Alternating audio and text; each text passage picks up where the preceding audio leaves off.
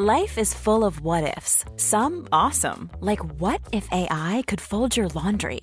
And some, well, less awesome, like what if you have unexpected medical costs?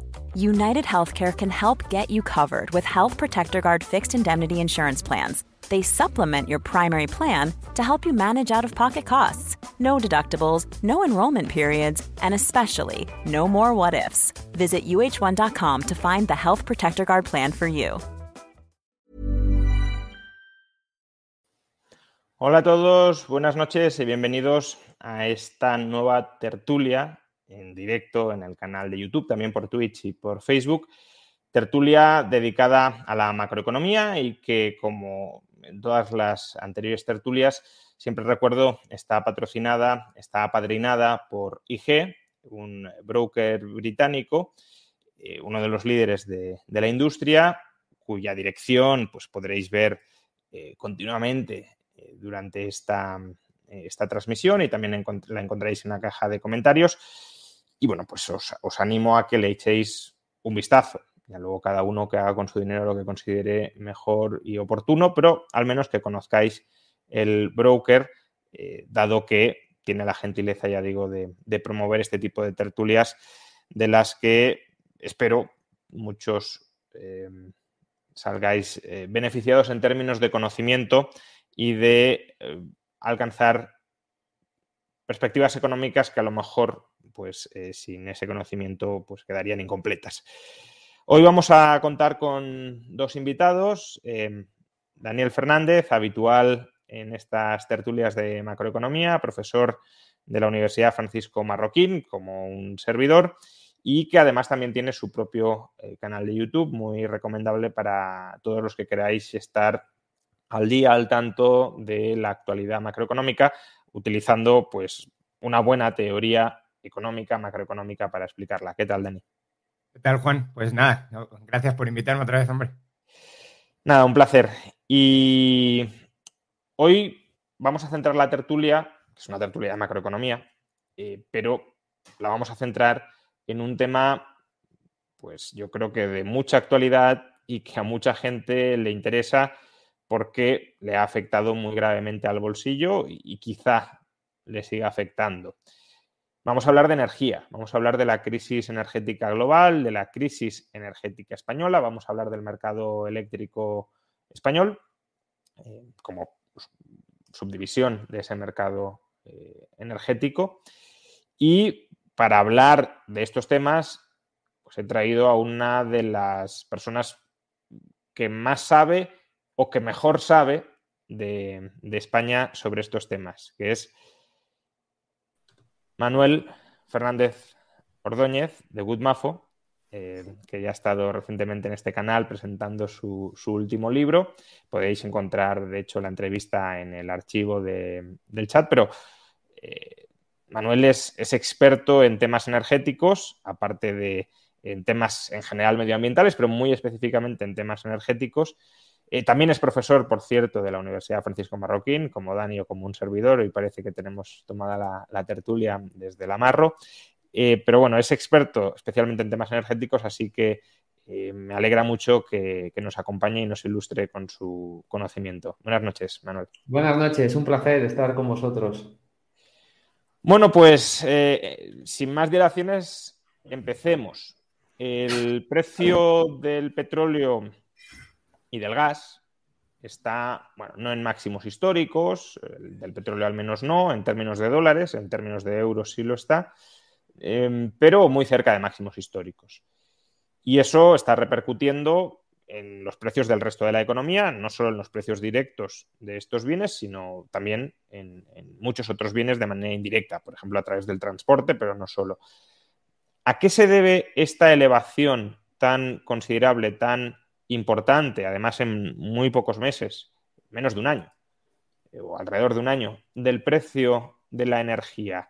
Eh, hay algunos que lo vinculan exclusiva o mayoritariamente a la invasión de Ucrania por parte de, de, de, Putin. Y seguro que eso ha influido porque ha generado una disrupción del mercado energético global, países que dejamos de comprarle a Rusia, eh, otros países que empiezan a comprarle, pero la infraestructura no está montada, por tanto se incrementan los costes de eh, logísticos, los costes de aseguramiento. Bien, eh, nosotros tenemos que buscar nuevas fuentes de suministro, no tienen capacidad para expandir o no tanta, las refinerías que tenemos no están adaptadas para ese tipo de, de petróleo, vale, pero ¿es este el único motivo que explica la elevación del precio de los combustibles fósiles o hay otras cosas que también son relevantes y de las que no se suele hablar? No sé, cualquiera de los dos. Dani, dale. Ok, bueno, pues empiezo. Yo, eh, pues yo creo que, bueno, el precio de la energía viene muy alto, muy alto desde antes de la guerra. Entonces, pues bueno, la guerra quizás es, es echar más leña al fuego, pero un fuego que ya estaba iniciado. Yo creo que esto viene desde bastante más atrás y, y han sido pues eh, los miles y miles y miles de consecuencias que ha tenido la última recesión que en 2020 que ha vivido el mundo. Y es básicamente ha habido un cambio en la composición de la demanda, un cambio brutal cambio muy, muy grande. Se ha cambiado la composición de la demanda desde servicios hacia bienes y sobre todo bienes duraderos. Y esto me vas a decir, bueno, ¿y qué me estás contando, Ani, que tendrá que ver esto con el mercado de la energía? Bueno, pues tiene todo que ver con el mercado de la energía porque la manufactura es mucho más intensiva en energía por unidad de PIB que los servicios. Entonces, al ser mucho más intensiva, se demanda mucha más energía eh, una vez cambia la composición de la demanda. Entonces, tenemos todos los problemas de problemas logísticos que ha vivido el mundo, que se están empezando a arreglar, por cierto, pero tenemos un montón de esos problemas que han venido precisamente por este cambio de la composición de la demanda, pero también los problemas energéticos. Entonces, ya, ya veíamos que desde 2021, finales de 2021 o mediados de 2021, los mercados energéticos, en general, materia prima energética, están muy, muy tensionados, tanto el carbón como el gas. Entonces, eh, creo que esa es una parte importantísima y ahora, si quieres, pues, eh, pues hablando de la pata de la oferta, que también Mm, Manuel. Sí, yo creo que también hay otros efectos. Efectivamente, los precios vienen muy altos, especialmente los precios del gas vienen altos ya desde mayo del año pasado. Empezaron un escenario ahí a principios de año con Filomena, donde, donde le vimos por primera vez las orejas al lobo, ¿no? Y ahí nos dimos cuenta de una cosa muy importante, que es que para hacer, para provocar una subida muy drástica y muy rápida de los precios de los combustibles fósiles, no hace falta que se altere mucho el equilibrio oferta y demanda. Es decir, este es un mercado muy volátil. Con, un, con una restricción en la oferta no demasiado grande, los precios se notan muchísimo, pero muchísimo. Eso lo vimos claramente con Filomena. ¿no? Y lo que hay un, hay un ingrediente que a mí me gustaría poner de manifiesto, y es que los países occidentales estamos eh, restringiendo la oferta de combustibles fósiles de manera voluntaria.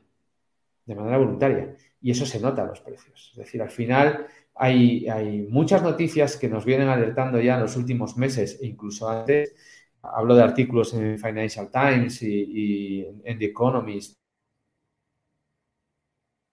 Occidentales eh, están reduciendo un montón las inversiones. Perdona, Manuel, es que, es que creo que se ha cortado, entonces si puedes repetir, decías, eh, había artículos en Financial Times y en The Economist que nos venían advirtiendo de...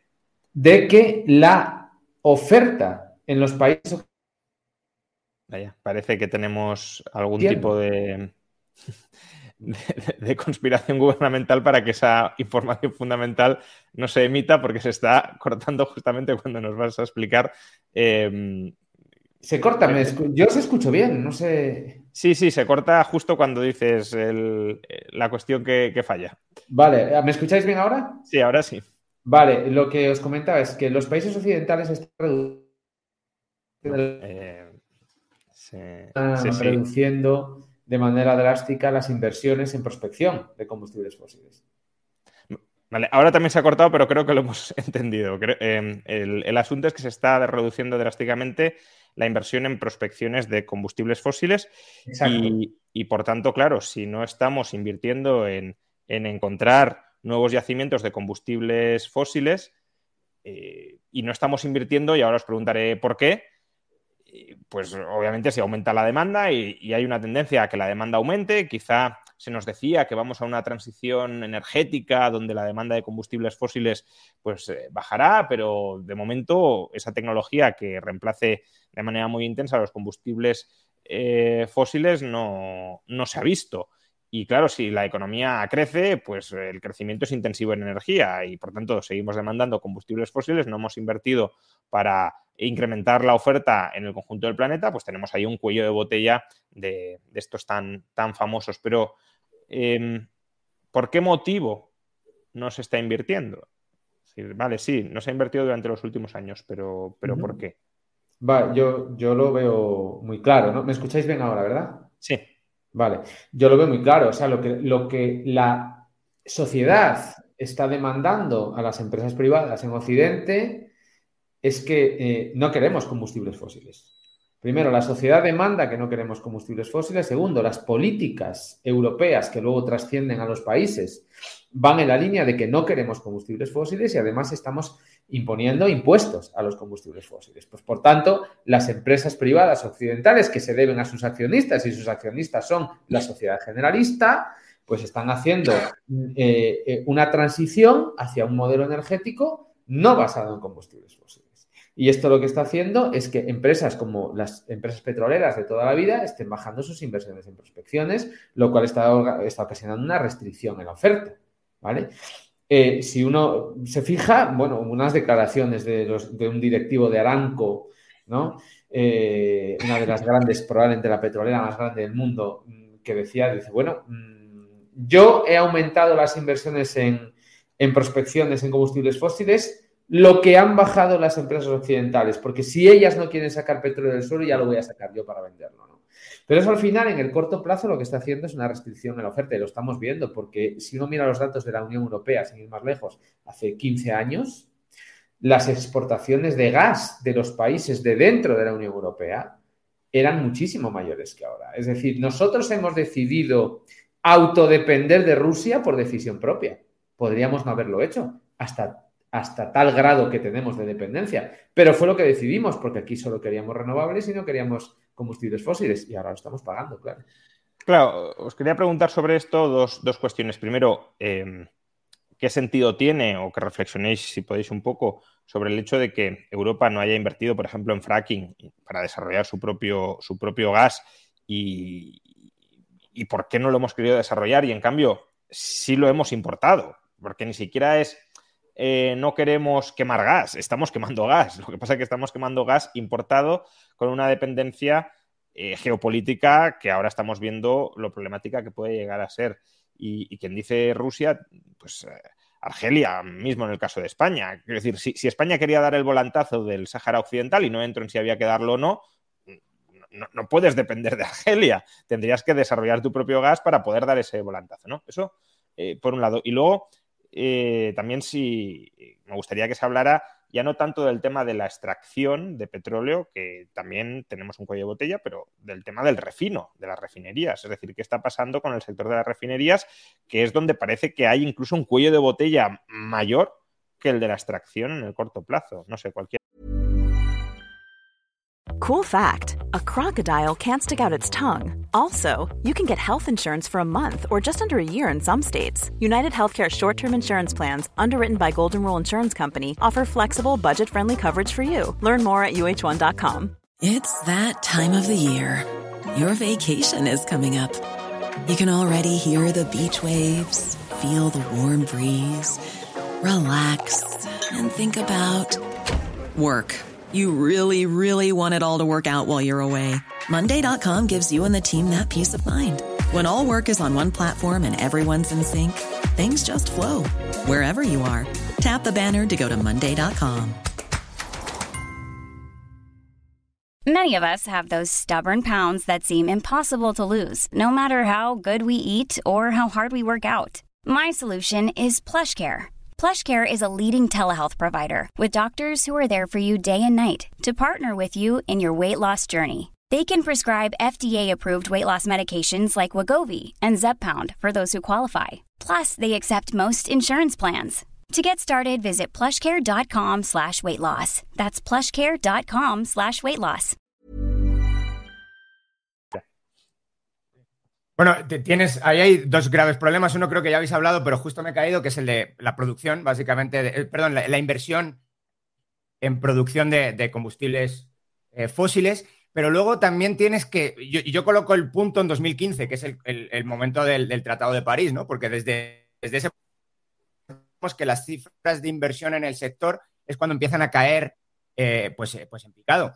Entonces, no solamente cae en picado en la parte de extracción, sino que ha en picado también la parte de refino. Es decir, cada vez tenemos menos capacidad de refinar combustible en, en, el mundo. Entonces, todo el sector está de capa caída, en el sentido, todo el sector está desinvirtiendo o dejando, desamortizando, dejando que se, que se deprecien los activos. Y ahora, cuando se necesitan de manera pues, fuerte, pues no hay, no hay capacidad instalada y nos hemos dado cuenta de que se necesita tiempo, esfuerzo, mucha inversión para tener capacidad instalada. Y eso es lo que pasa, que para este invierno no la tenemos y es muy difícil tenerla y es muy difícil eh, conseguirla. En este sentido, España está ligeramente mejor que otros países, al menos en el gas natural, porque tenemos desde hace ya muchos años eh, plantas de lo que se ha llamado ahora regasificación, que bueno, básicamente pasar el, gas natural de estado licuado a estado gaseoso de nuevo. Entonces, en ese sentido, tenemos una ventaja ahora mismo en comparación con el resto de Europa en ese sector único y exclusivamente, en la extracción tampoco, pero sí en la capacidad de traer gas natural de otros lados. Y esto es importante porque es un mercado que ahora mismo está completamente roto en el mundo. Eh, el precio en Europa eh, puede ser siete, ocho veces superior al de Estados Unidos. Y lo es básicamente porque no hay capacidad de transportar de forma masiva gas de un lado a otro, a no ser que haya las inversiones hechas anteriormente, tanto en regasificadoras o primero en, licuadoras y luego regasificadoras, en barcos o en, en, en gasoductos. Entonces, si no hay eso, no hay nada. España ahora mismo tiene una ventaja, tiene un precio del gas que es aproximadamente entre 10 y 20 euros el megavatio hora más barato que el de Europa. Esto no significa que sea barato, es altísimo en comparación con el resto del mundo, pero tenemos una pequeña, pequeñísima ventaja ahí que la estamos destruyendo con.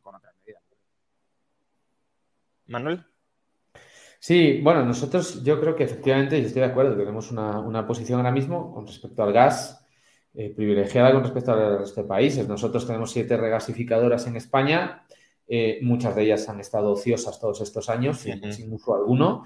Pero, por ejemplo, en Alemania no tenían ningún tipo de capacidad, están ahora como locos intentando regasificar. Pero una vez más se pone de manifiesto en estos momentos la falta de coherencia de la política común europea con respecto a la energía. Porque en España venimos reclamando de manera histórica que se aumenten las interconexiones con Europa. Qué bien le vendría a Europa hoy que las interconexiones del gas con España tuvieran una capacidad el doble, el triple o cuatro veces mayor y España estuviera ahora mismo actuando como hub de gas para Europa, ¿no? Con nuestras regasificadoras. No es así porque la capacidad del gasoducto de las interconexiones con Francia es la que es y a pesar de que llevamos años reclamando que se aumente, pues no se ha hecho con, bueno, pues con la clásica falta de visión a futuro que caracteriza la política europea, ¿no? Y con el tema de la electricidad pasa pues tres cuartos de lo mismo. Llevamos muchos años reclamando que se aumenten las interconexiones con Europa pero siempre pues, ante la negativa de Francia, ¿no? Que, bueno, pues ahora estamos pagando, está pagando Europa el tema del gas un poquito más caro, más caro que nosotros, ¿no? Em, querría también escuchar vuestra opinión sobre dos explicaciones alternativas a, la alza de los precios de petróleo y sobre todo de petróleo, pero eh, en general, ¿no? De combustibles fósiles. La primera es que desde el año 2014-2015, que es la fecha que ha dado Dani, de los acuerdos de París, bien, pero también es un momento a partir del cual el precio del petróleo cae mucho y, cabría la posibilidad de que se suspendieran las inversiones porque el precio estaba tan bajo que no era rentable. Entonces, eso puede haber ocurrido eh, o no. Y la segunda que me interesa escuchar vuestra opinión es, eh, bueno, el petróleo está caro porque se está acabando y por tanto, por mucho que invirtamos, eh, no, vamos a extraer, no vamos a encontrar nuevo petróleo y, tenemos que acostumbrarnos a vivir con un petróleo caro porque ya hemos eh, dejado atrás el máximo de producción de petróleo de alta calidad y ahora lo que nos queda pues, es ir trampeando petróleo cada vez menos y cada vez de peor calidad. Pues, no sé, cualquiera de estas dos. Yo creo que son dos visiones erróneas Aparte son contradictorias, quiero decir, porque si el petróleo se estuviera acabando, no tendría sentido que en 2015 estuviera tan barato y si no se está acabando, pues eh, podría ser lo de 2015, pero por, no el lado, por el lado de, la inversión. Es una posible explicación alternativa a lo que yo he dicho, eh, pero entonces debería estar incrementando ahora mucho la inversión y no lo está haciendo. Eh, por lo cual es muy posible que la pata, pues supongo que hay que hacer un estudio más econométrico de esto, pero vamos, es muy posible que la pata inseguridad jurídica o que la o que, jurídica básicamente, que te están diciendo hoy en día los políticos, eh, necesitamos más capacidad, pero, pero, pero, dentro de cinco años vamos, o dentro de tres, o cuando se arregle esto, vamos a seguir con nuestros planes de descarbonizar la economía y todas esas cosas. Entonces, claro, te están diciendo eso en, una, en un sector muy intensivo en capital, donde, los, donde las, eh, las inversiones son muy altas y tardan mucho tiempo en recuperarse, pues evidentemente nadie invierte. Yo creo que esto pesa mucho más que el precio actual del petróleo. Luego, si se acaba o no se acaba, pues yo creo que es una tontería, básicamente porque la idea es que se acabe con la tecnología actual que tenemos, hasta dónde podemos excavar o, hasta dónde podemos meter los pozos. Es que resulta que eso, mm, con, nueva inversión y nuevo desarrollo, los pozos los podemos hacer cada vez más profundos. O piensa en la revolución del fracking, que es lo que hizo caer, ahora hablaba de 2014 el precio. El fracking es una revolución, es una nueva forma de conseguir petróleo y gas también, eh, que no estaba, bueno, que estaba antes, pero que no se explotaba antes y que es precisamente lo que hace eh, que Estados Unidos pase de ser un productor eh, muy, no pequeño nunca fue, pero vamos, de ser un importador grande a ser un exportador importante. Entonces, todas esas cosas creo que hacen que, verdad, en algún momento se puede llegar a acabar, pero económicamente no se van a acabar nunca porque antes de que se acaben el precio se dispara tanto que las alternativas y los sustitutos aparecen por todos lados. Bueno, pero podríamos estar en ese proceso, ¿no? no.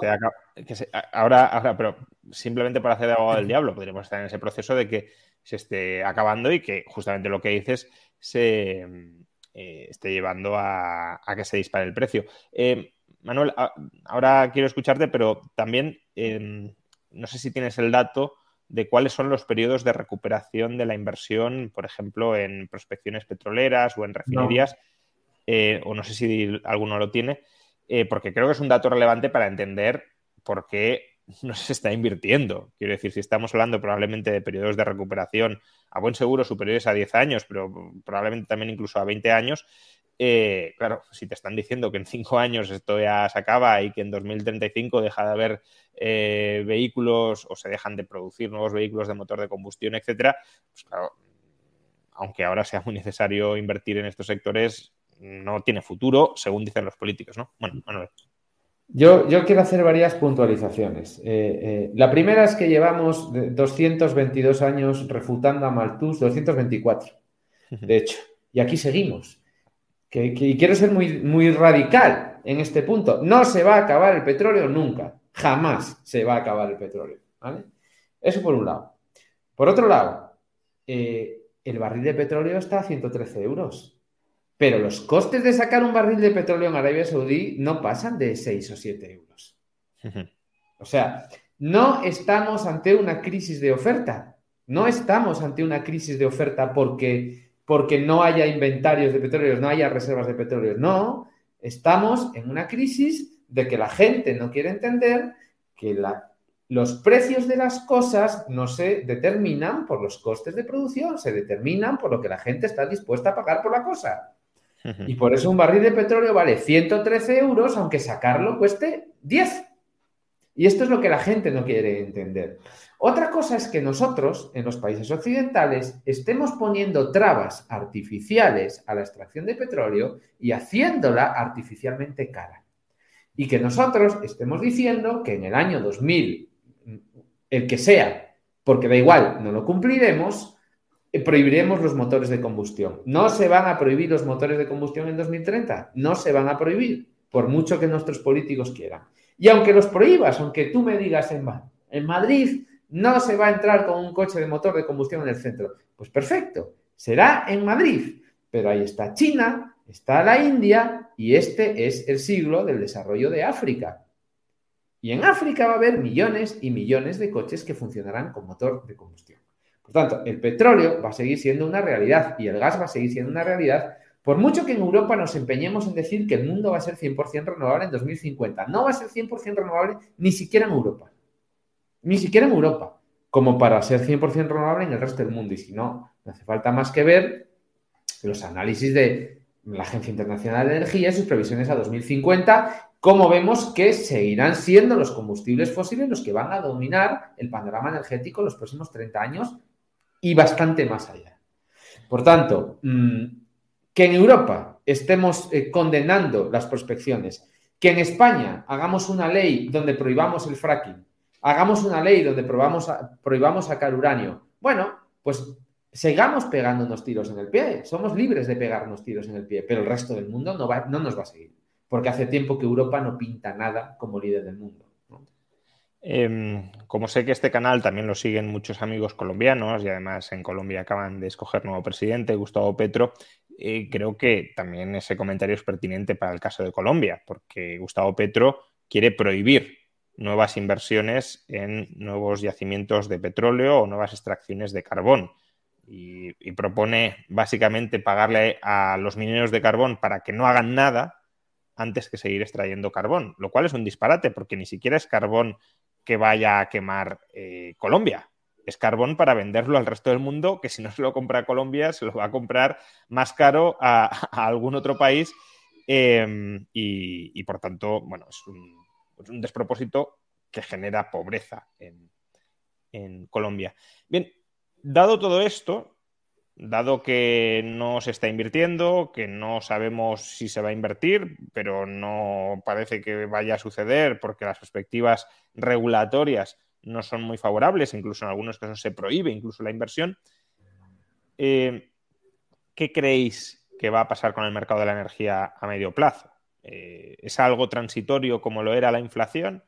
Eh, quizá un poco más transitorio si lo queremos, o va para largo. Y eso también tengamos en cuenta eh, que cuando hablamos de largo, pues hay que considerar los ciclos que tienen las commodities. Eh, las commodities no están siempre caras, pueden estar caras durante un periodo de tiempo prolongado hasta que llega la inversión y luego normalmente se desploman por sobreinversión incluso. Pero eh, claro, si no llega la inversión, pues eh, a lo mejor estamos en un invierno de, commodities permanentemente caras. No sé, ¿qué perspectiva tenéis ahí? Bueno, yo creo que Europa se hace el Arakiri, como estaba comentando, como estáis comentando ahora, pero no todo el mundo se quiere hacer el Arakiri. Estados Unidos, pues Trump ya dijo, yo esto, no va conmigo. Eh, si empieza a haber problemas, imagínate un invierno muy duro, que parece que, que, esto puede ser, vamos, que parece que puede haber racionamiento mínimo de gas y a ver si no hay de electricidad. Eh, cuando estas cosas pasan, la, gente pues suele entrar, aunque sea por las malas, en, su, en sus sentidos. China ya está, ya está explotando otra vez un montón de carbón y le da un poco igual que, sinceramente, oye, pues que esto contamina. Y es verdad, contamina un montón, mucho más que el gas, por cierto. Eh, eh, pero, pues oye, es que, que, es esto o morirnos de hambre. Entonces, pues esto. Entonces, yo creo que Europa al final una, tiene dos opciones, y nosotros con Europa también, evidentemente. O quedarnos atrás completamente y empezar a ser tercer mundo en, en, energéticamente, tener fuentes de energía muy caras y fuentes de energía que no funcionan además para todos los lugares, pues eh, estamos hablando ahora, estamos mezclando quizá un poco mercado eléctrico y energético, pero es que no hay una alternativa viable para, por ejemplo, una fundición de acero. No la, no la vas a hacer con electricidad, al menos a día de hoy. La puedes hacer, la tienes que hacer quemando gas o quemando carbón. Entonces, estas cosas eh, pues son cosas de, pues de gente que vive en una ciudad y que no sabe muy bien exactamente cómo funciona ni el mercado energético ni el mercado eléctrico cuando empiezas a tener un poco de problemas, dices, bueno, pues este invierno vas a tener que bajar el termostato, ya lo están diciendo, vamos, ya están diciendo explícitamente, hay que ahorrar energía, eh, ponte abrigos, eh, el gobierno alemán haciendo anuncios. Entonces, cuando esto pasa, pues habrá una presión, espero, si, si algo todavía de sentido común en el mundo, habrá una presión para abandonar estas políticas. Eh, Manuel, tanto tu perspectiva a, a medio largo plazo, si este ciclo de, de altos precios de las commodities y en particular de los combustibles fósiles va para largo y también tu perspectiva para este invierno, porque estamos escuchando pues que van a cortar el gas, que va a haber desabastecimiento, que habrá racionamiento de gas porque no llegará para la industria, para el mercado eléctrico, para las familias. Eh, ¿Qué puede pasar en Europa y también, eh, y luego vamos descendiendo un poquito más, en, en España? Bueno, eh, pues pinta mal. Pinta mal, porque, porque los precios del gas en los futuros están en el entorno de los 90 euros, por lo menos hasta el Q4 del 2023. O sea que ¿Cuál, espera... ¿Cuál, era el nivel habitual para que lo contextualicemos? ¿Está en 90 euros? ¿A, cuánto estaba bueno, no sé, en 2019? Hace un año y medio estaba 15 el gas.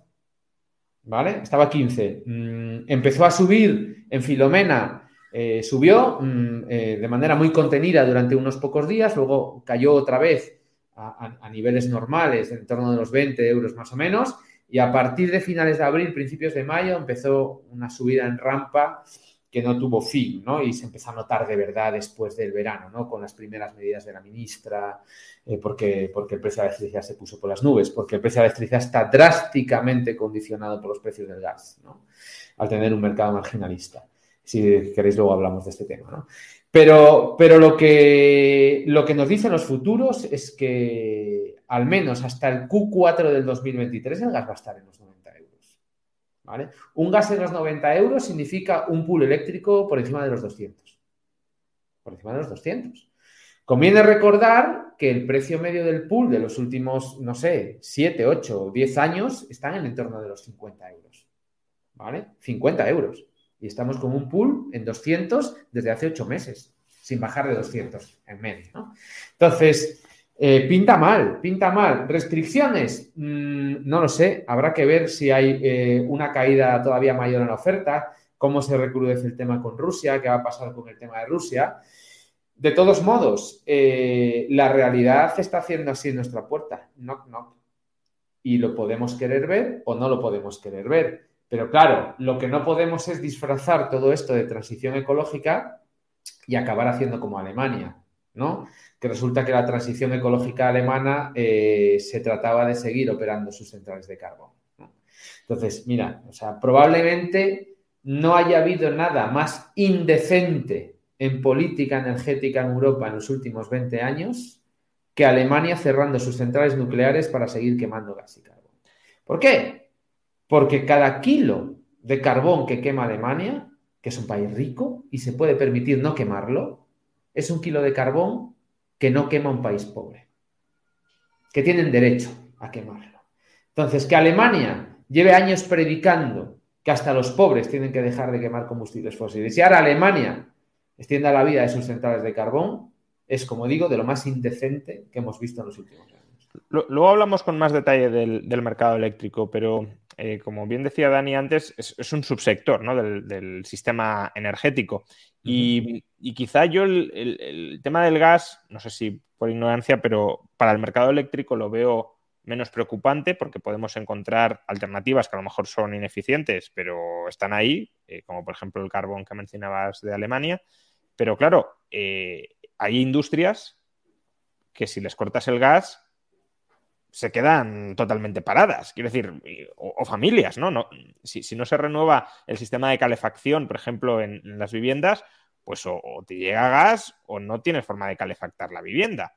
Pero bueno, sobre todo el parón industrial es quizá lo más, lo más llamativo porque es lo más difícil de sustituir. Entonces, claro, si, si de repente cortan el, el suministro de gas, electricidad mal que bien, mucho más cara, mucho más contaminante, pero creo que seguiremos produciendo. Ahora, habrá industrias que se quedarán totalmente paralizadas. Es lo que comentaba quizá un poco antes. No hay alternativa para algunas industrias y a corto plazo tampoco para los hogares o para el sector, eh, para el sector residencial o el comercial. Lo que pasa es que en el sector residencial puedes electrificar para calefactar. sí, puedes hacerlo, pero, no lo puedes hacer para este... No, no, claro, claro. No, lo vas a hacer para este invierno, lo puedes hacer quizá para el siguiente, pero para este no, seguro, vamos. Eh, Luego está el tema de las reservas. Las reservas de este año, ayer y las reservas de este año están bastante altas en comparación con años atrás. Pero claro, están bastante altas, evidentemente, porque te estás preparando para el corte que ya está ocurriendo. De hecho, ya en tu canal hablamos, Juan, de que Putin, ¿por qué no cortaba el gas ya? Bueno, pues, pues estaba esperando al momento clave para hacerlo y quizá el momento clave es este, o bueno, antes de octubre tenía que hacerlo. Entonces, si quiere hacer daños, ahora. Y creo que, pues, pues, pues parece que lo, intentando hacer ese daño. Y luego para la electricidad, cuidado, porque la electricidad sí hay alternativas, pero las alternativas, al menos en Europa, han ido desapareciendo poco a poco. Eh, y de hecho, hemos hecho, hemos, hemos incrementado la necesidad de elasticidad en el sistema, elasticidad en el sector de, producción. Es decir, hemos incrementado eh, las, los, los, picos y la necesidad de centrales pico las hemos incrementado con las políticas que estábamos hablando antes. Eh, cuando nosotros tenemos muchas centrales solares o muchas centrales eólicas, es verdad que producen barato, aunque si uno tiene en cuenta todo el ciclo, quizá a lo mejor no es tan barato, pero para entrar en el pool son baratas, eh, pero son baratas, pero son intermitentes y estocásticas en, su naturaleza, su fuente de energía. Esto significa que no puedes, no puedes asegurar un suministro constante. Si no puedes asegurar un suministro constante. en muchos casos, ¿no? ¿Qué? ni previsible en muchos casos. Ni previsible, bueno, previsible a lo mejor puedes saber, tienes predicciones de cuánto va a venir el viento, el sol, mm. pero no tienes una predicción al minuto, eso seguro que no. Puedes tener una predicción a un día, a dos días, pero no en el segundo. Y claro, pues en es que nosotros necesitamos casar la oferta, porque no podemos guardar de forma eficiente electricidad, necesitamos casar la oferta de electricidad en cada momento con la demanda de electricidad. Por lo tanto, cuando el viento no aparece o cuando el sol no sale, eh, pues necesitamos tener una central ahí disponible y en un momento dado, en un segundo, y encenderla. Esas centrales tienden a ser, eh, por su naturaleza técnica también, casi, no es casi siempre, pero bueno, que muchas veces y desde luego cada vez más, centrales de gas. ¿Esto qué significa? Pues que cada vez que ponemos un nuevo panel solar o cada vez que ponemos una nueva turbina eólica, necesitamos incrementar la producción con gas. Sí o sí. Porque si no, en algún momento eso se cae. Yo sé que hay otras formas de hacer esto, de incrementar la red y todo eso. Pero... Digo que podría ser también carbón. Podría ser carbón, pero las hemos estado cerrando. Nosotros, en, bueno, probablemente ahora. Y demoliéndolas. Porque aquí no solo las hemos cerrado, las hemos cerrado y las hemos dinamitado. Eso te iba a decir en España, te iba a hacer la pregunta ahora mismo. Yo sabía que la capacidad instalada en, en, el administrador de red te dice que el carbón se ha ido al suelo. No sé si esas centrales pueden ser puestas en marcha otra vez o no, pero vamos, sé que por capacidad instalada ya no existen. Eh, yo aquí, aquí yo creo que conviene también tener una cosa muy clara, ¿no? Que es que ¿dónde ha estado la trampa de la transición energética que nos han vendido? Y la trampa ha estado en que, bueno, como aquí hemos vivido siempre eh, con la falsa noción de seguridad de que yo enchufo algo en un enchufe y eso siempre funciona, y nunca nos hemos preocupado de por qué funcionan y cómo llega la electricidad a mi casa, hasta ahora que las estamos viendo canutas y más canutas las vamos a pasar, probablemente este invierno, ahora es cuando la gente se está empezando a preguntar, ¿no?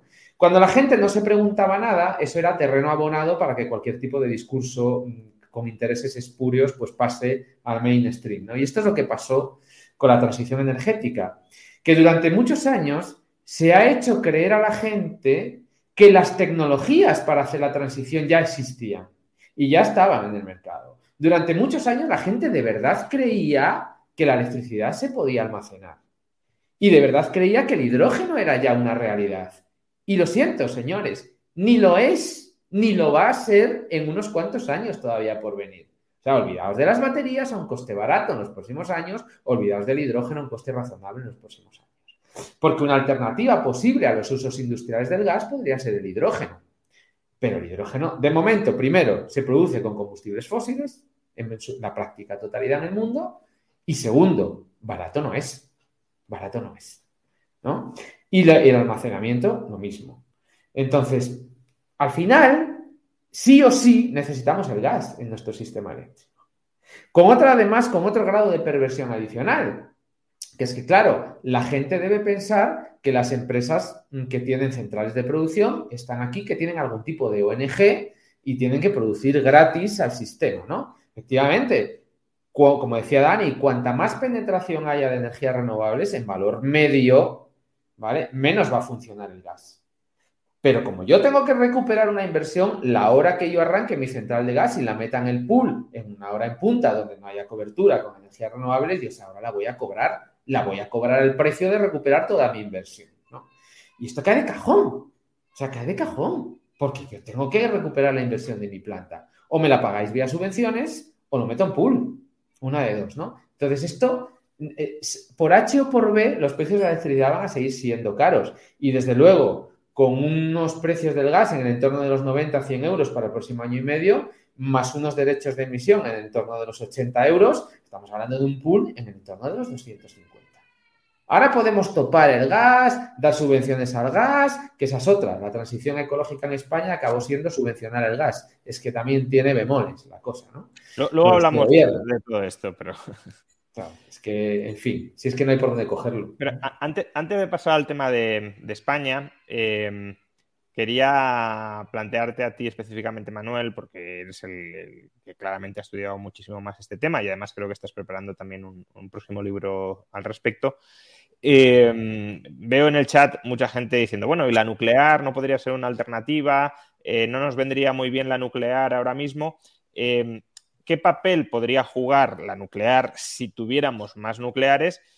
Mm, pero también, eh, puede ser la nuclear ahora, en este momento, una alternativa a corto plazo o ya estamos vendidos? Bueno, no es una alternativa, es una realidad. O sea, eh, hay que, aquí hay que separar dos horizontes temporales, ¿no? Estamos hablando, por un lado, de las centrales nucleares que ya tenemos y, por el otro lado, de la construcción de nuevas centrales nucleares. La construcción de nuevas centrales nucleares en España, yo no lo veo. O sea, yo no lo veo. ¿Por qué? Porque un proyecto de construcción de una central nuclear, primero, es un proyecto muy intensivo en capital, con unos plazos de amortización a 60 o 80 años, que con la inseguridad jurídica que los distintos gobiernos que han pasado por este país han tenido el honor de darnos, yo no creo que no haya ningún inversor en el mundo que venga aquí a hacer algo semejante.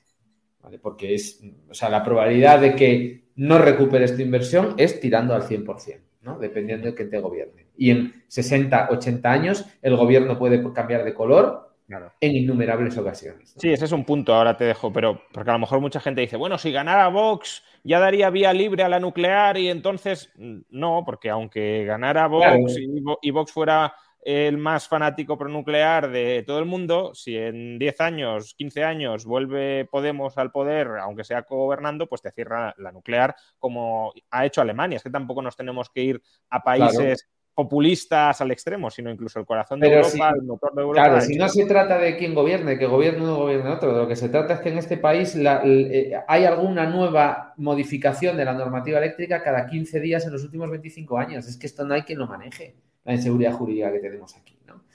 Pero tenemos las centrales nucleares que tenemos. Tenemos siete reactores nucleares en España que producen el 21% de la electricidad de manera estable, el 21% todos los años, año tras año. Es claro, que ahora me venga el gobierno a decirme que con la que está cayendo esas centrales las quiere cerrar por motivos exclusivamente ideológicos e históricos, que viven anclados en algún tipo de, argumentación romántica de los años 80, de que hay que cerrar las centrales nucleares, pues eso sí que es un error político que nos va a pasar una factura que sí que no nos podemos permitir, porque prescindir ahora mismo del 21% de tu electricidad estable que funciona 24 horas al día, sea de día, sea de noche, haga viento, no lo haga, haya sol, no haya sol, llueva, no llueva, y quieres prescindir de esa energía que te aporta, pues, pues como digo, una de cada cinco bombillas se encienden en España, las enciende la, energía nuclear, pero es que en Europa la energía nuclear es el 25% de la electricidad, pero es que es el 50% de la electricidad libre de emisiones. La mitad de la electricidad limpia de Europa se produce con energía nuclear y en España el 33%. Entonces, claro, no tiene ningún sentido el calendario de cierre de las centrales nucleares en España, porque además el calendario de cierre está sustentado en seguir quemando gas, que estamos viendo los problemas que nos está ocasionando y más que nos va a ocasionar en el futuro. pero lo que estás planteando, Manuel, es una forma, retrasar el cierre de las nucleares, de no encarecer todavía más la electricidad. Pero, claro, por supuesto. Eh, es que es una falacia, es que era lo que decía yo antes, es una falacia pretender creer que si tú mañana cierras las, las centrales nucleares en España y te quedas sin el 20% de electricidad, ese 20% lo vas a sustituir con renovables. No es verdad. No lo vas a sustituir con renovables. Vas a sustituir con renovables una parte y la otra parte la vas a sustituir con gas. Claro, los dueños de las centrales de gas están dando palmas con las orejas.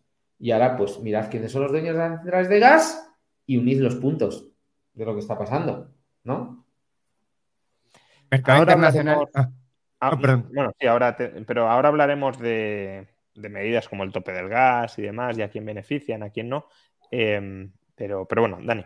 Bueno, yo era simplemente un. Como nos estábamos moviendo el tema internacional, quería, quería tocar algunos puntos que, que ya están haciendo que nos preocupemos mucho. Y se está tensionando tanto este mercado del gas natural licuado, es decir, Europa lo necesita por todos lados, Asia también, que algunos países ya tienen problemas para acceder a, o sea, se están quedando fuera, no pueden competir en precio por ese, por, ese, Es el caso, vamos, ha saltado las noticias, Tailandia y Pakistán. Los dos necesitan gas para su suministro eléctrico, para su estabilidad de la red eléctrica y los dos están anticipando, ya no han conseguido en el mercado o han conseguido mucho menos de lo que necesitaban, y los dos están anticipando cortes de luz, están anticipando cortes de, energía eléctrica. Entonces, no quiero decir que esté aquí Europa todavía, pero los algunos países pobres con menos capacidad de compra empiezan a estar en ese lugar. ¿eh? Pero ojo, yo creo que es, es mm, no voy a decir que es absolutamente premeditado, ¿no? Pero yo sí quiero recordar aquí que el hacer artificialmente caros los combustibles fósiles sí es una política premeditada de la Unión Europea. De hecho, cuando los precios de los derechos de emisión comenzaron a subir de manera ya manifiesta hace un año y pico, nuestra ministra de Transición Ecológica, Teresa Rivera, se congratulaba en el Twitter de ello y decía que los derechos de emisión estaban empezando a dar las señales de precio adecuadas, que era que los combustibles fósiles eh, son caros. Y claro, yo podría estar de acuerdo con ella si esto fuera un mercado y, y tú como consumidor pudieras prescindir de comprar combustibles fósiles e irte a otras tecnologías que no emitieran combustibles fósiles porque las señales de precio de los combustibles fósiles son altas. Pero claro, como no tienes alternativa y los combustibles fósiles el gas lo tienes que consumir sí o sí, si me estás poniendo el gas caro en base a impuestos, nos estás poniendo el gas caro. Pero parece mentira que estando en el gobierno no vieran que al final eso es un tiro en el pie que te va a ocasionar, para empezar, la inflación, con la que resulta que ahora no puedes vivir. Y ahora tienes que hacer lo que sea para bajar la inflación. Entonces resulta que cuando hace un año y poco te congratulabas de que los derechos de emisión fueran caros y de que el gas fuera caro, ahora resulta que ahora acabas subvencionando el gas porque tienes una inflación que no puedes vivir con ella y te va a costar el gobierno. yo ya ni siquiera me conformaría con que hubiese un mercado, sino con que al menos se le hubiese trasladado a la población la percepción real de cuál iba a ser el coste de todo esto. Porque claro, decir no, em, los eh, derechos de emisión están reflejando el precio que han de reflejar, bueno, claro, si quiere renunciar a los combustibles fósiles eh, y hacerlo a través de un mecanismo de pseudomercado, pues se tienen que encarecer mucho el precio de esos combustibles fósiles. Ahora, ¿la población es consciente de lo que va a suponer con la tecnología actualmente disponible forzar un, abandono de los combustibles fósiles? Y creo que ese, e, ese debate o esa información pública es lo que claramente ha, faltado durante, durante, los últimos años, donde más bien se nos ha vendido propaganda ideológica embotellada y, mucha gente la ha consumido eh, entusiastamente, hay que decirlo también. Vamos al caso más particular de España. ¿no? Hemos hablado, aunque hemos ido tocando, es verdad, pero hemos hablado en general de la situación global, eh, pero a lo largo de, de la conversación habéis mencionado, bueno, España eh, tiene su particularidad en el mercado de gas, no estamos tan mal como Europa, estamos mucho peor que el resto del mundo, pero no tan mal como Europa. En el mercado eléctrico también se nos ha dicho que eh, tenemos la excepción ibérica, que no estamos exactamente igual que el resto de, eh, de Europa. Por tanto, de todo lo que hemos contado hasta el momento, gas caro, petróleo caro, electricidad cara, riesgos de desabastecimiento, riesgos de racionamiento, em, falta de inversión y por tanto incapacidad de aumentar la oferta en el corto medio plazo. De todo esto, ¿qué afecta al caso o qué aplica, qué es aplicable al caso español? ¿Qué no sería aplicable? Em, no sé, por ejemplo, en el caso del gas, nuestro gas no depende de Rusia, no le compramos gas a Rusia, se lo compramos fundamentalmente Argelia, em, ¿el precio de Rusia también nos afecta aunque tengamos un proveedor distinto? Explicadme un poco todo esto. claro, sí. o sea, la, idea es la siguiente, si ya tienes un contrato, no. Ya tienes el contrato firmado, a no ser que se rompa, no. Pero cualquier compra nueva, tú estás comprando a un precio, es un commodity, estás comprando a un precio que, le importa, o sea, cuando se tensiona el mercado mundial, pues hay que competir con el resto por conseguir atraer la, materia prima. Pero, ¿con quién competimos? Porque antes también comentabas, en, Europa eh, el precio del gas está mucho más caro que en Estados Unidos. ¿Por qué? Porque no, puede haber ese arbitraje entre el mercado del gas estadounidense y el mercado del gas europeo. Em, en el caso de Argelia, ¿con quién competimos? Eh, si si no le compramos nosotros el gas a Argelia, ¿quién se lo compra? ¿Se lo puede comprar, por ejemplo, Alemania? ¿Se lo puede comprar Polonia? ¿O, esos países dependen sí o sí de Rusia y por tanto son como islas energéticas frente a Argelia?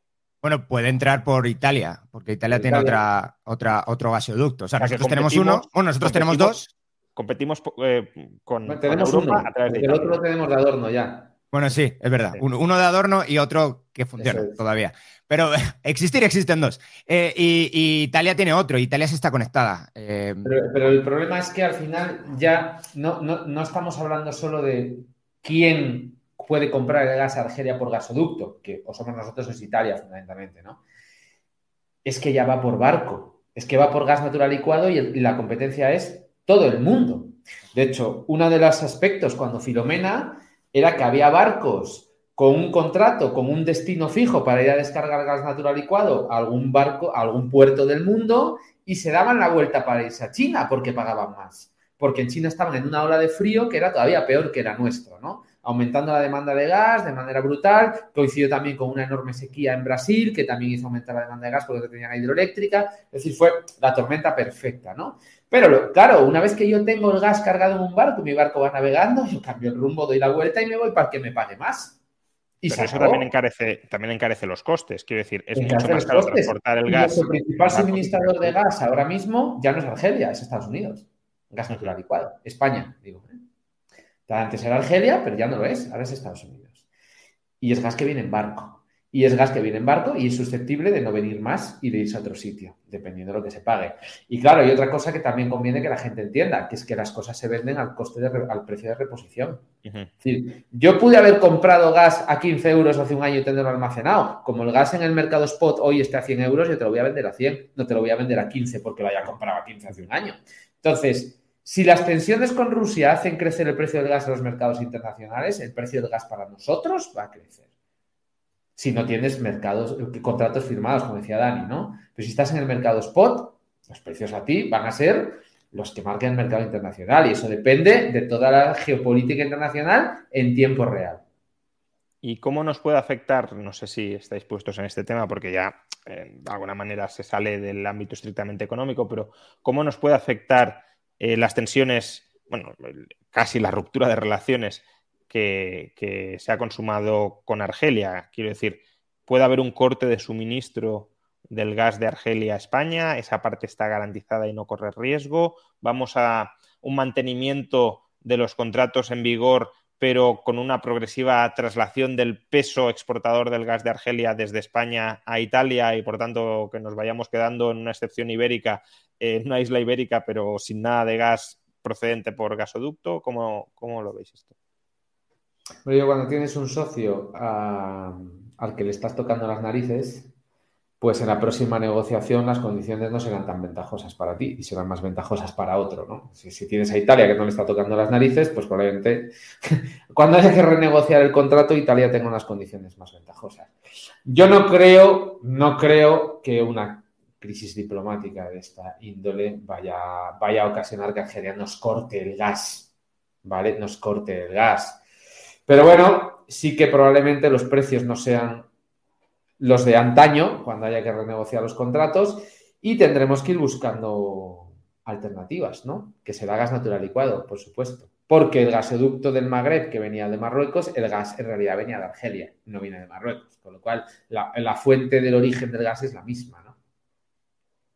Dani, no sé si quieres añadir algo. No, pues, o sea, no sé qué va a hacer el gobierno de Argelia. Tiene todo el sentido lo que está diciendo Miguel Ángel. Eh, vale, entonces estamos hablando de excepción ibérica, excepción ibérica en este caso del gas, pero también se nos ha vendido que hay una excepción ibérica en el mercado eléctrico. ¿Por qué, por qué esta excepción ibérica? Es decir, ¿por qué lo llamamos excepción ibérica si el mercado eléctrico pues, es un mercado europeo y además hasta cierto punto la estructura de mercado pues no se aleja tanto de muchos mercados europeos. ¿Por qué excepción ibérica?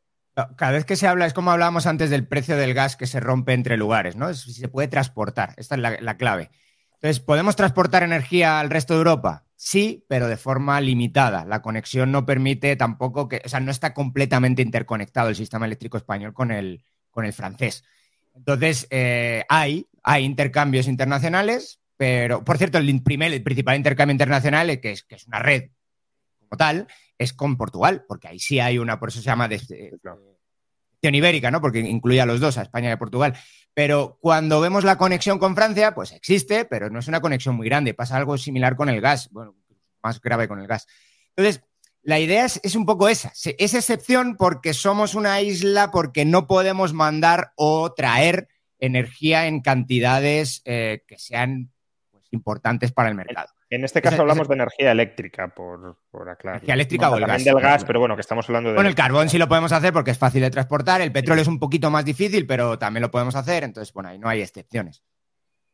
Sí, pero yo creo que con la excepción ibérica, eh, a lo que en, electricidad, esta noticia que ha estado en los medios, ¿no? De manera recurrente las últimas semanas, a lo que nos referimos es que es una excepción porque eh, la Unión Europea la Comisión nos ha permitido intervenir en el mercado eléctrico para dar una subvención al precio del gas, de tal manera que como el mercado de electricidad es marginalista y el precio lo marca la última tecnología que entra, y generalmente es el gas o es otra tecnología a precio de gas, ¿vale?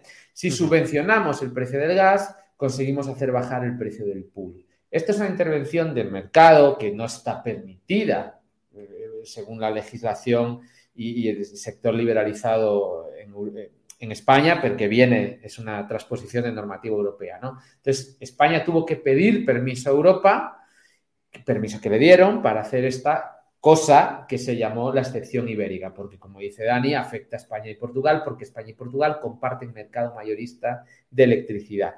Y esto lo que hace es que al subvencionar el precio del gas, se o sea, lo que tiene que pasar y pasa es que el precio del mercado mayorista baja, baja, ¿vale? Y esto tiene una serie de cosas buenas, que es que el mercado mayorista baja y tiene otra serie de cosas malas, como que estamos subvencionando la electricidad a Francia y a Portugal con dinero de los españoles. ¿Por qué? Porque si tú estás en un mercado europeo y de repente tú artificialmente bajas tu precio, ¿qué van a hacer los franceses? Comprarte a ti más electricidad que los franceses demanden más electricidad de España, al final es como si los españoles estuviéramos consumiendo más electricidad, ¿vale? Porque aumenta la demanda que tienes que mandar a, Francia. Y esa demanda está subvencionada en una buena parte, pero es una subvención que estamos pagando los españoles y los franceses están comprando electricidad más barata. Entonces, es, divertidísimo eso. supongo que lo has visto ya. Yo creo que tardó tanto en aprobarse porque, claro, era un marrón muy gordo lo del mecanismo de ajuste en frontera. Porque, claro, ¿qué íbamos a pasar con esto, no? Y, al final, bueno, pues nada, eh, el otro día, bueno, en un artículo se, calculaba que más o menos van a ser mil millones de euros en subvenciones que le vamos a dar ahí a Francia y Portugal y a Marruecos también, aunque en mucha menor medida, ¿no? Sí, la, usualmente somos importadores netos de, energía eléctrica de, Francia y desde que entró la medida, que lleva, ¿qué? 10 días, ¿no? Un poquito más, eh, somos exportadores. Vamos, la línea casi está copada, totalmente eh, ocupada en exportaciones de España a Francia. ¿Cómo es? Lógico pensar que iba a ocurrir. Eh, han, intentado meter ahí un mecanismo de ajuste que no sé si va a funcionar, de, un, sobrecoste por el uso de la red que no creo que compense el de precios. De, todos modos, Juan, esto es de primero de subvenciones. Es decir, o sea, mm, si tú subvencionas un bien, ¿qué le va a pasar a la demanda del bien? Pues si estás, subvencionando el precio del gas, pues no aumenta la demanda de gas. O sea, es que es de primero de subvenciones, no. Y es algo muy interesante porque se supone que para evitar eh, la dependencia del gas, deberíamos estar haciendo todo lo contrario. Una señal de mercado, si es suficientemente caro, se deja de utilizar, o al menos marginalmente se deja de utilizar. Curiosamente, lo que estamos haciendo en España es eh, incentivar el uso del gas en un momento donde es ultra escaso el gas en el mundo. Porque es la claudicación del gobierno de España ante la realidad. Y de que la transición ecológica era eh, un, sueño escrito en un papel. Pero la realidad ha venido a decirte que dependes del gas, que vas a depender del gas que tu sistema energético y por tanto todo tu sistema económico y toda la economía de tu país depende del gas, tienes una inflación brutal, el país se te va al carajo y tienes que acabar subvencionando el gas, que es haciendo lo contrario de lo que me llevas vendiendo desde que estás en el gobierno y sobre todo cuando estabas en la oposición. Eh, antes mencionabais que hay empresas a las que les interesa o les puede interesar este mecanismo. ¿Es así? Es decir, em, este gobierno muchas veces se nos vende como un gobierno antiempresarial ayer mismo, ¿no? Eh, Pedro Sánchez decía que hay grandes grupos, grandes poderes económicos que quieren tumbar este gobierno, pero que no va a dejar que este gobierno se tumbe. ¿El topar el precio del gas beneficia a las empresas o las perjudica? Depende de quién seas. Pero si está concentrada, o sea, si tú tienes fuentes de energía en todos lados, te puede beneficiar por un lado y te puede perjudicar por otro.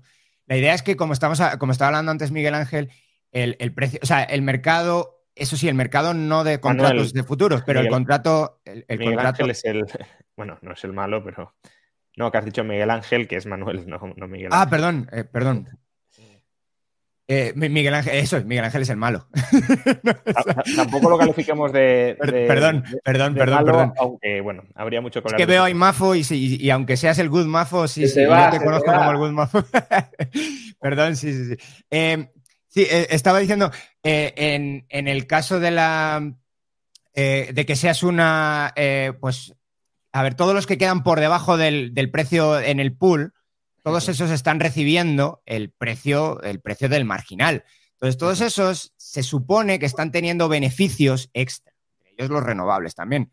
Entonces, lo que, por ejemplo, la Agencia Internacional de la Energía decía, que es algo que yo usualmente me gusta mucho lo que dice la Agencia Internacional de la Energía, pero no necesariamente todo, lo que decía es, como se están generando beneficios muy grandes en la industria, que habría la posibilidad de hacer subvenciones a los consumidores más vulnerables con esos beneficios extra que están teniendo el resto de gente. Claro, ¿cuál es el problema de esto? Pues que echa la ley, pues echa la trampa. ¿Y, cómo, vas a cómo vas a diseñar eso sin que haya arbitrajes legislativos luego y que se aprovechen de ello quien, no, quien realmente no lo están necesitando? Pues creo que esto de bajar el precio del pool mayorista viene un poco por ese lado, viene un poco para disminuir todos, e, sin imponerles un impuesto específico, disminuir esos beneficios de todas esas empresas que están por debajo eh, del coste marginal. Claro, pero yo también lo que planteo es, bueno, hay empresas que ahora están suministrando electricidad quemando gas a las que les has garantizado un precio de venta. Sí, pero, pero es mucho más perverso todavía, ¿eh? Porque, digamos, yo tengo una central de gas, entonces yo, yo voy a recibir el mismo precio. Es decir, o me lo paga el mercado o me lo pagas tú una subvención, pero yo voy a recibir el mismo. Pero aquí hay una cosa muy, muy perversa. Hay dos cosas perversas. La primera es que si me lo paga el mercado, lo pagamos entre todos los españoles. Pero es que el mecanismo de ajuste no lo pagamos entre todos, lo pagan solo los que tienen contratos indexados. Es decir, yo no lo estoy pagando, por ejemplo. O sea, esa subvención al gas yo no la estoy pagando. El número de gente entre la que se divide la subvención son los que tienen contratos indexados. Y yo que tengo un contrato a plazo no la estoy pagando. Que es aproximadamente el 35% de los españoles, más o menos. Es eh, más o menos, sí. Entre ellos, los consumidores más vulnerables que están en el bono social. Esos están pagando la subvención y yo no la estoy pagando. Y todos los que estamos en mercado no la estamos pagando. Eso para empezar. Y la segunda, que es que como tú estás subvencionando el gas con una cantidad por encima de lo que saldría en el mercado, lo que estás haciendo es que artificialmente están entrando en el pool centrales de gas más ineficientes que no entrarían. No entrarían en el pool. Estás aumentando las emisiones, están entrando centrales de gas más ineficientes que si no tuvieras mecanismo de ajuste no estarían entrando.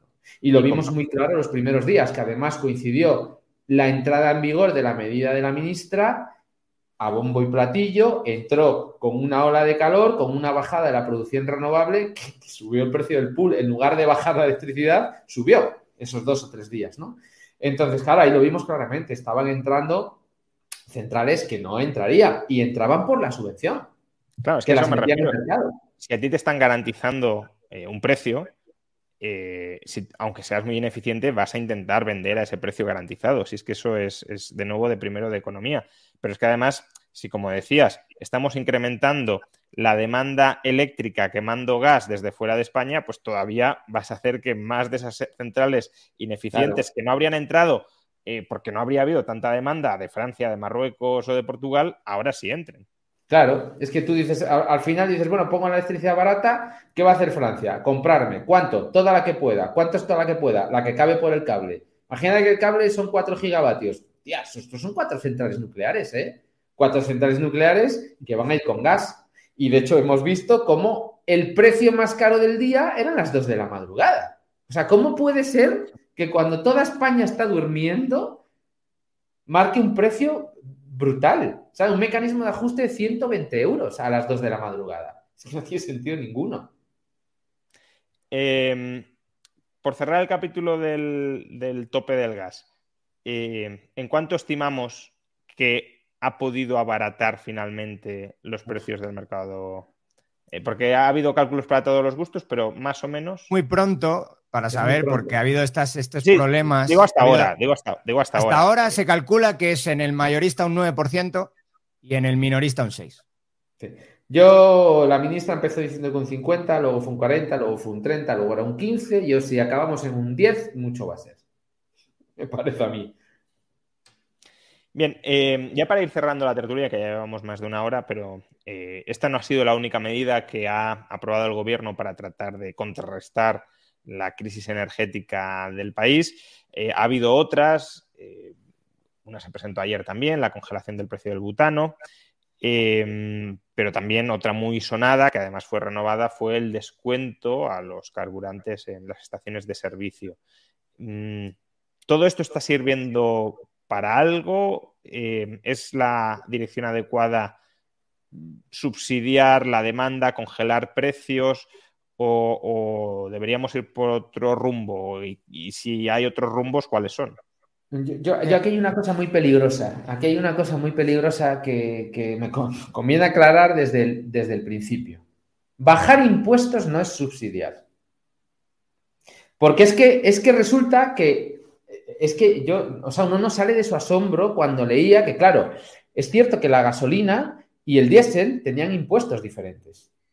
La gasolina tenía una presión fiscal mayor que el diésel. Bueno, es que leíamos por ahí que es que el diésel estaba subvencionado. Pero ¿cómo que subvencionado? O sea, por favor. O sea, bajar los impuestos no es subvencionar. Entonces, yo creo que bajar los impuestos va en la buena dirección. En la buena dirección. El problema que ha tenido el gobierno, la suerte que ha tenido el gobierno es que tomando medidas en la buena dirección, queriendo aliviar la presión de los precios sobre los ciudadanos, el mercado se ha comido todas las medidas del gobierno.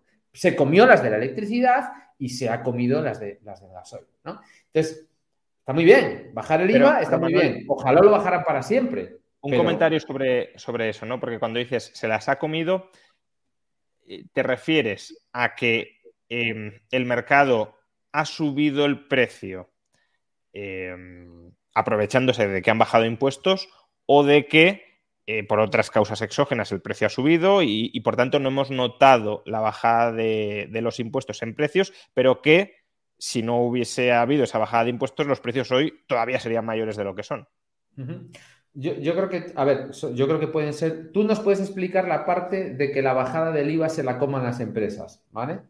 Eh, yo creo que además de eso, si es que eso puede ser cierto, ahora nos lo cuentas, yo creo que hay factores exógenos, como ha pasado con la electricidad. Cuando la ministra tomó la medida de bajar el IVA del 21 al 10, es una buena medida. Bajar el impuesto a la electricidad, el impuesto especial del 5,11 al 0,5 es una buena medida. Ojalá en lugar de ser transitoria fuera eh, definitiva para siempre. Y quitar el impuesto del 7% a la generación es una buena medida. En total puedes bajar el precio de la luz un 20%, un 21%. Pero claro, si la luz se te multiplica por 3, pues, pues eh, porque el precio del gas eh, te sube de 20 dólares a 100 dólares, pues se ha comido todas tus medidas. Ha sido el mercado.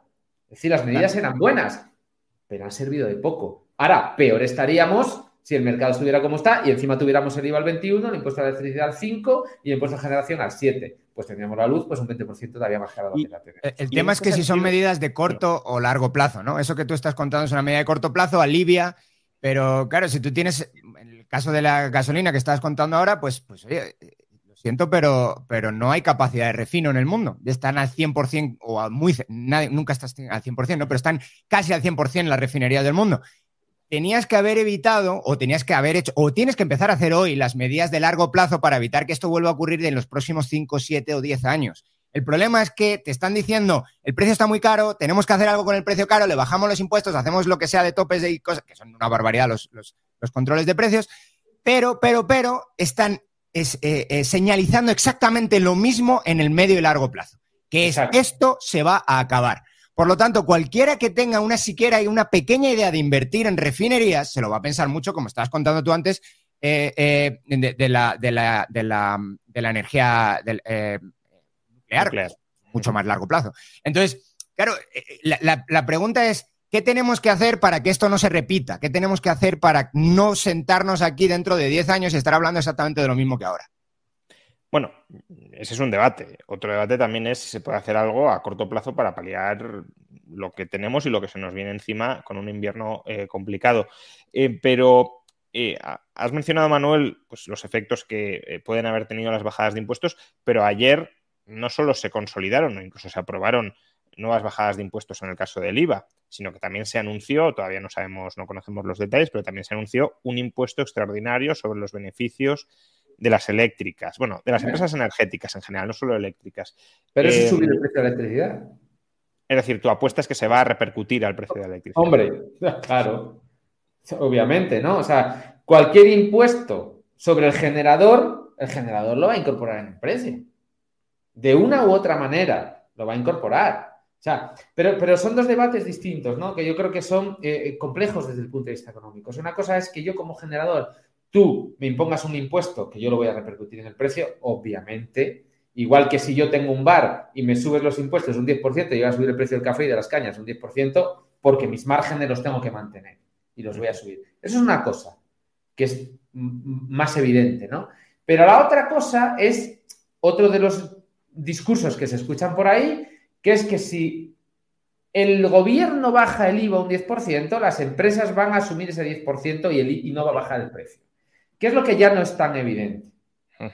Que demostrar que eso es así, porque para eso hay que tener poder de mercado, eh, en fin, es una, es una discusión mucho más compleja, que yo sinceramente, pues no sé si se, si se da con, la ligereza con la que se comenta, ¿no?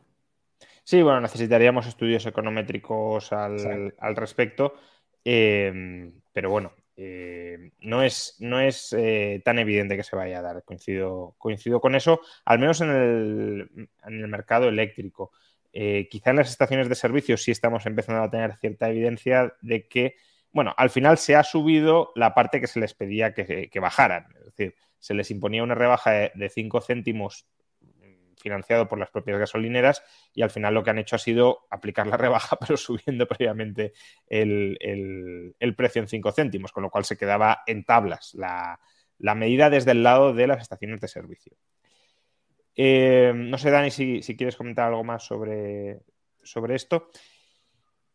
Pues ya para concluir, es decir, ya estamos, llevamos, como decía, más de una hora. ¿Qué futuro energético veis en España a corto, a medio y a largo plazo. Eh, Dani, Manuel, cualquiera.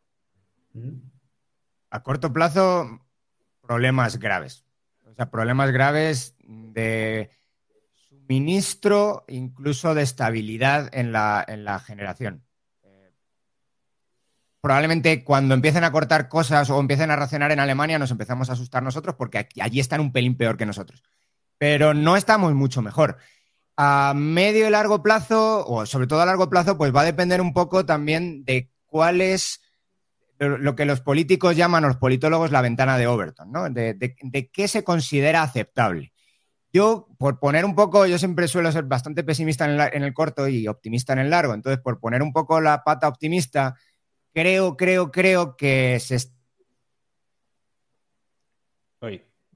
abriendo un debate sobre las nucleares, bastante hablar sobre centrales nucleares era, era casi, pues no sé, ¿qué quieres? ¿Acabar con la, exterminar la, la humanidad o algo así?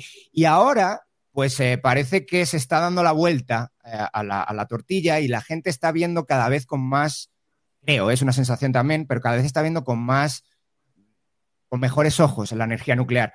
Si eso es así, incluso un gobierno más tirado hacia la izquierda no puede gobernar en contra de los gobernados. Entonces, eh, incluso, incluso eh, a lo mejor esto que lo haga Vox, como estabais diciendo, que lo haga el PP y que eh, dé algunas licencias y que alguien se anime, si tiene las suficientes bemoles, y se anime a invertir, no creo que después vayan a querer deshacerlo. Entonces, bueno, esto por poner la nota, la nota optimista. Si seguimos con el tema de la descarbonización, de poner impuestos altos a las energías fósiles tradicionales, pues lo que vamos a tener es más de lo mismo, por desgracia. Mm. Yo creo que mm, lo que urge es eh, trabajar para tener todas las reservas de gas que podamos eh, repletas para este invierno. Trabajar desde el punto de vista operativo en tener contratos asegurados de suministradores fiables eh, por lo que pueda pasar este invierno. Y, nada, pues desear que el invierno no venga muy frío, que tengamos agua en los pantanos para bombear y para soltar con las hidroeléctricas y, y en Europa lo pueden pasar mal, ¿eh? lo van a pasar peor que nosotros. Y nosotros, bueno, pues, pues ya veremos. Yo no soy muy alarmista eh, porque yo creo que estamos en una situación mejor que el resto, lo cual no quiere decir que estamos en una situación buena, pero el resto lo, lo pueden pasar peor. Y bueno, oye, a trabajar en las reservas, a trabajar en contratos y, y, bueno, probablemente haya que hacer este invierno tal vez algún tipo de esfuerzo que conviene hacer de, de, igual modo, ¿no? O sea, conviene que en enero pues no vayamos en camiseta por casa, te pones un jerseycito y le bajas dos grados al termostato que tampoco pasa nada, ¿no? Bueno, el precio que va a estar lo vas a querer bajar. Pero Man Manuel, dices que hay que hacer, hay que hacer. ¿Se está haciendo? ¿Te consta que se está haciendo o no? Bueno, yo creo que estamos en una situación de reservas mucho mejor que el año pasado, muchísimo mejor. No solo nosotros, sino el resto de Europa. O sea, el año pasado a Austria y Alemania ya les pillaron a calzón bajado con las reservas, ¿vale? Yo creo que este año están haciendo los deberes. Nosotros tenemos una capacidad de, de regasificar gas licuado que ellos no tienen y no creo que tengan para este invierno. Y yo creo, como decía Dani al principio, Putin está esperando el momento para para darle al grifito, ¿no? Entonces, las reservas, bueno, yo, queréis el dato, lo tengo aquí enfrente, las reservas ahora mismo, bueno, ayer que lo, lo estuve buscando, 56, bueno, el viernes, eh, 56% en Europa, 72% en España. Eh, más o menos la estimación es que si Europa llega al 80, sobrevive el invierno sin hacer racionamientos. A ver cómo llegas al 80. Claro, lo que pasa es que para llegar al 80 tienes que estar comprando. Tienes que importar de Rusia, y Rusia, ¿no? ya no, y Rusia ya no te está soltando. Claro. Muy bien, pues muchísimas gracias. Hora y cuarto de, de, conversación, de tertulia. Alrededor de 2.000 personas nos han estado siguiendo de manera eh, continuada. Eh, muchísimas gracias a los dos, Manuel, de Woodmafo, Dani, como siempre, eh, y por supuesto, no solo a los tertulianos, que también no habría sido posible tener una conversación tan interesante eh, sin ellos, pero también, desde luego, mi agradecimiento al, patrocinador de esta sección, AIG, broker británico. Tenéis la dirección tanto en pantalla como en la caja de comentarios. Eh, visitadlos, informaros, a ver si encaja en vuestras necesidades financieras.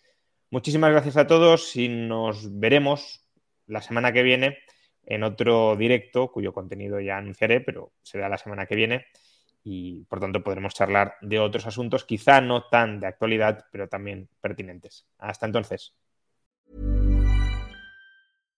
When you make decisions for your company, you look for the no-brainers. And if you have a lot of mailing to do, stamps.com is the ultimate no-brainer. It streamlines your processes to make your business more efficient, which makes you less busy. Mail checks, invoices, legal documents, and everything you need to keep your business running with stamps.com. Seamlessly connect with every major marketplace and shopping cart. Schedule package pickups and see your cheapest and fastest shipping options from different carriers with rates up to 89% off USPS and UPS rates. And with the stamps.com mobile app, you can take care of mailing and shipping wherever you are.